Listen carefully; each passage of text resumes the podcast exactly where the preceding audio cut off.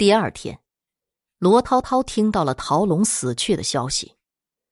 他的尸体是从他家附近的一条小巷里发现的。说话的人恐惧的说：“陶龙的尸体好像被什么车碾压过，身体碎裂成了一块一块的，并且碎肉上还看得出凹凸的斑纹。”惧怕的罗涛涛趁着夜色，又来到了深夜才出现的橡皮小店。看到他，那个诡异的东家黑沉沉的笑了，问他：“我的橡皮是不是很灵验呢？”我不想那么凶残的杀人，罗涛涛红着眼睛说：“但是你已经杀死了两个人，橡皮恶鬼的胃口已经被你打开了。”你必须继续为他寻找食物，不然。东家省略了自己的后半句。不然怎么样？罗涛涛追问道。不然，你就会成为他的食物，他会把你也做成橡皮的。东家说着，眼睛不经意的看了看他满架子的橡皮。罗涛涛悚然一惊。莫非这么多的橡皮都是被橡皮鳄龟选中的人？可是他们没有做到不断的为他寻找食物，所以你猜对了。这些橡皮都是和你一样被选中的人，因为没有坚持下去，所以就成了橡皮。他们会慢慢的出售给你，由你镌刻成别人的样子，然后。由那些被你镌刻的主人来毁掉他们，他们就会杀死头像的主人，获得最终的摆脱。东家看透了罗涛涛的心思，淡淡的说：“这太难以想象了，太可怕了。”罗涛涛彻底傻了，完全不知道该怎么做，怎么说了。他失魂落魄的走出了小店。感觉自己掉进了绝望的漩涡。罗涛涛已经好几晚没有睡觉了，这晚他又失眠了。无论怎样，他都不想做一个利用橡皮杀人的恶魔。为了驱赶惧怕，他爬起来打开了电脑，想了想，他把自己碰到的事儿大抵写了出来，贴到了一个灵异网站。很快，他就接到了一个站内信息。竟然有一个人提出希望罗涛涛把他的厄运转给自己。罗涛涛以为对方这种做法完全是幸灾乐祸，立即想拉黑他。可是，一个想法突然闪进了脑海。他点进对方的空间看了一眼，然后便没有拉黑对方。只见那个人的空间里写满了日记，都是记时他怎样转移别人的厄运到自己身上。然后一点点的化解的事情，有些事有的比罗涛涛的遭遇古怪可怕的多，可是看起来很真实。罗涛涛自己已经经历了难以想象的事情，所以他知道那些事儿应该都是真的。他好像抓到了一根救命稻草，赶快给对方回了信。对方具体询问了他的遭遇和个人信息。约好第二天在小城的一个公园里和罗涛涛碰头。第二天，罗涛涛逃了课，早早的来到了那个公园。很快，他的手机响了，那个人来了。让罗涛涛意外的是，那个人比自己大不了几许，顶多也就是个大学生的年龄，瘦瘦的，脸色很白，戴着一副墨镜，显得很有距离感。对方毛遂自荐，叫黄浦轩。他又具体问了一遍罗涛涛遭遇的可怕事件的细节，然后提出了他的方法。黄浦轩说他是阴性体质，通过他的方法可以让罗涛涛的一点灵魂凭借在自己身上，让橡皮小店感觉到他的气场，并误觉得他才是罗涛涛，那样罗涛涛就能彻底摆脱。罗涛涛担忧的说道：“那么，是不是你就要接受橡皮的诅咒，成为那个给橡皮恶鬼寻找食物的人呢？”黄浦轩笑着摇头：“不会，我自有办法摆脱的。”那我怎样才能让我的一点灵魂凭借到你的身上啊？罗涛涛问道。黄浦轩拿出一个透明的瓶子，里面装着一种黄褐色的液体。他打开瓶子，一股臭味飘了出来。黄浦轩好像并不排挤那种味道，他咬破了自己的中指，滴了一滴血在那种液体里面，液体咕噜咕噜的冒起泡来。黄浦轩把瓶子递给了罗涛涛，对他说道：“喝了这个，你的一点灵魂就会凭借到我身上了。”罗涛涛皱着眉头接过了瓶子，被液体的味道刺激的一阵恶心。可是他最终一咬牙，仰头把那瓶液体都倒进了自己的嘴里，一股黏糊糊、火辣辣的感觉霎时从他的嘴里一直流窜到肠胃里。罗涛涛蹲在地上干呕起来。过了好半天，他感觉那种不惬意的感受慢慢消失了，这才慢慢站了起来。黄浦轩笑了笑说：“今夜我们去古道街。”晚上，罗涛涛来到了外面，见到了黄浦轩，他们一起到了古道街。那家橡皮小店果真又出现在罗涛涛的面前。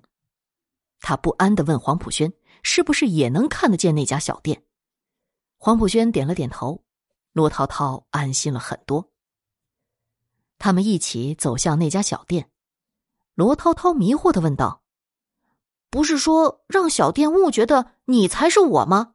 那我和你一起去，不是会被发现吗？”黄浦轩笑了笑，说道：“此刻你跟着我，小店也感觉不到你了。等会儿你看看就知道了。可是我还需要你跟着，另有点用处。”罗涛涛没有办法，只好跟着他。两个人来到小店的门前，轻轻的推开了小店冰凉的门，一阵死亡的气息激烈的扩散开来。罗涛涛又看到了那个东家，他正在柜台背面戴着厚厚的眼镜，看着走进来的他们。你又来了，商量好了吗？东家问他。罗涛涛刚要张嘴回答。突然意识到黄浦轩交代的话，他闭上了嘴巴。听到黄浦轩答复道：“是的，我思量好了，我愿意做那个觅食者。”很好，此刻你可以选择一块橡皮带出去给他找替身了。”东家满意的说道。“不急，我认为我这样一个个的镌刻，一个个的寻找，实在太慢了。”有没有更好的方法，让我一次性可以更多的释放几个灵魂？黄浦轩问道。呵呵，你还真是个急性子呢。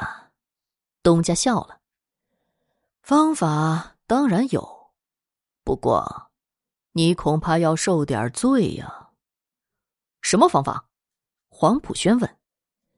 东家站起来说了一句：“你们跟我来。”然后东家。就进了背面的一个小屋，黄浦轩拉着罗涛涛的手，快步跟了进去。背面的房子不大，搭着一个大大的灶台，一口大大的铁锅正在咕嘟咕嘟的煮着一种黄褐色的汤。罗涛涛想起来了，自己喝掉的黄浦轩给的那种液体也是这种颜色，莫非灵异的事物都是这个颜色吗？他这么想着。东家说话了：“你进入这个锅里，让自己的身体和橡皮汤一起煮一煮，之后你就会有恶鬼的气力了，你就可以更多的杀死你找到的食物了。”黄浦轩的脸上露出惶恐的神色，看来他也很担忧。他问东家道：“我会不会死啊？”只要你熬得住，你就不会死。假如你畏惧，可以不用煮，那么你依旧慢慢的为橡皮恶鬼寻找食物，永远做他的奴仆吧。东家阴险的笑着说。黄浦轩看了罗涛涛一眼，咬了咬牙说道：“好吧，我同意。”黄浦轩真的脱了衣服，跳进了大铁锅里。让罗涛涛想不到的是，东家竟然拍了拍他的肩膀，说：“同学，你帮忙烧火好吗？”罗涛涛觉得他根本看不见自己，此刻听他这么一说，差点魂都丢了。他这才想起，方才东家说的就是“你们跟我来”，自己竟然都没有察觉，那是因为他看到了自己。此刻想走也走不了了，幸亏看东家的样子，估计是把他当成了罗涛涛的伙伴。罗涛涛看了一眼黄浦轩，黄浦轩示意他服从东家的话，于是他颤抖着蹲下来，开始往灶台里添加木柴。火焰熊熊燃起，锅里的液体咕嘟的更厉害了，黄色的蒸汽慢慢的弥漫了整个小屋。东家走了出去，锅里的黄浦轩发出了微微的呻吟声。罗涛涛见东家出去就没了动静赶快问黄浦轩：“你还可以吗？我们该怎么办呀？”黄浦轩没有答复，他好像被蒸汽熏晕了，只是发出痛苦的呻吟声。罗涛涛也不知道自己该怎么办了，他只好慢慢的继续烧。这时，黄浦轩突然大叫一声：“我好疼，把我捞出去！我不许带你了！”他惨叫起来。在锅里挣扎着，显得无比痛苦。看来他的方法失败了。罗涛涛惶恐不已。这时，东家推门进来了。罗涛涛惧怕的恳求道：“你快把他捞出来吧！”东家笑了笑，说道：“好啊，可是，假如我把他捞出来，就需要你亲自进去了。那么，罗涛涛。”你找这个替死鬼就没有意义了。罗涛涛大惊啊！